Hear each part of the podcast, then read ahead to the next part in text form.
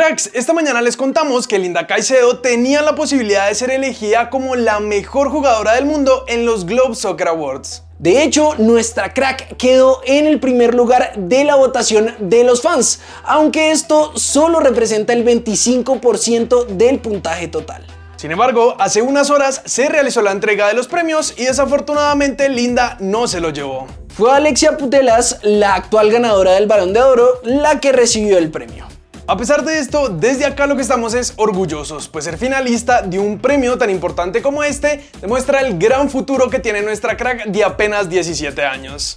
Y además nos recuerda las cosas increíbles que logró, desde ser clave para el subcampeonato de la Copa América, ayudar a la selección sub-20 a llegar a cuartos del Mundial y el más reciente, por supuesto, lograr el subcampeonato en el Mundial sub-17. Por supuesto, esperamos que en los años que vienen Linda siga demostrando su calidad y sabemos que va a lograr muchos premios individuales. Y por supuesto, esperemos que también con la selección.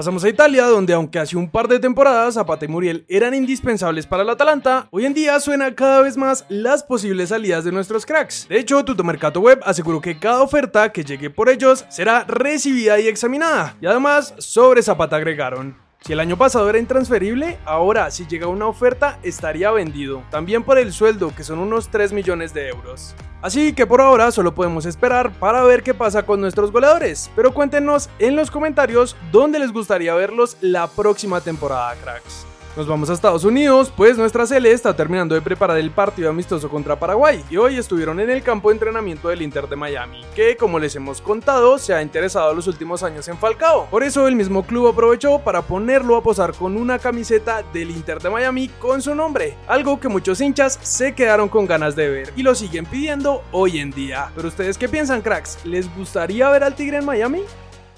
Llegamos a nuestro país, pues ayer el presidente Gustavo Petro tuvo una reunión con el presidente del Barcelona y al publicar esta foto de los dos, agregó en el tweet que le propuso al español que se formara una academia oficial del club en nuestro país. Por supuesto, por ahora solo es una posibilidad que esto ocurra, pero sin duda alguna sería una gran noticia para el fútbol colombiano. Pasando a nuestra liga, a pesar de estos días de descanso, las noticias no paran. De hecho, esta mañana el Junior tomó una decisión que muchos no esperaban, incluyendo al pibe Valderrama me estaba mamando gallo. No, no, no, no. ¿Usted cree razonable eso o por los resultados había que sacarlo? Pero ¿cuál resultado si no sacaba esto? Estamos en la mitad del campeonato. De la semifinal estamos a final, a la mitad. Faltan tres partidos. ¿O es que tú me estás mamando gallo que echaron a Julio? No, no, lo echaron, lo echaron, eh, pibe. El entrenador uruguayo, Julio Comesaña, que había regresado hace poco al club, fue sacado del tiburón, que no está haciendo un buen papel en los cuadrangulares. Y ante esta situación, Comesaña no se quedó callado y comentó. El equipo tomó la decisión, yo no me voy, a mí me sacan del equipo. De Junior nunca me sorprende nada, absolutamente nada. Por ahora no hay anuncio de un nuevo director técnico para el Junior, pero sí se está hablando de la posibilidad de que Arturo Reyes regrese al banquillo del equipo. Según varios medios, ya se estarían dando las primeras reuniones, pues uno de los objetivos del equipo de Barranquilla es promover jugadores de las inferiores, y Reyes sería el indicado por su paso por las inferiores de nuestra selección. Cracks, solo un par de días para que empiece el Mundial, así que ya saben que si quieren adivinar, jugar y divertirse apostando, pueden hacerlo en Codere solo si son mayores de edad.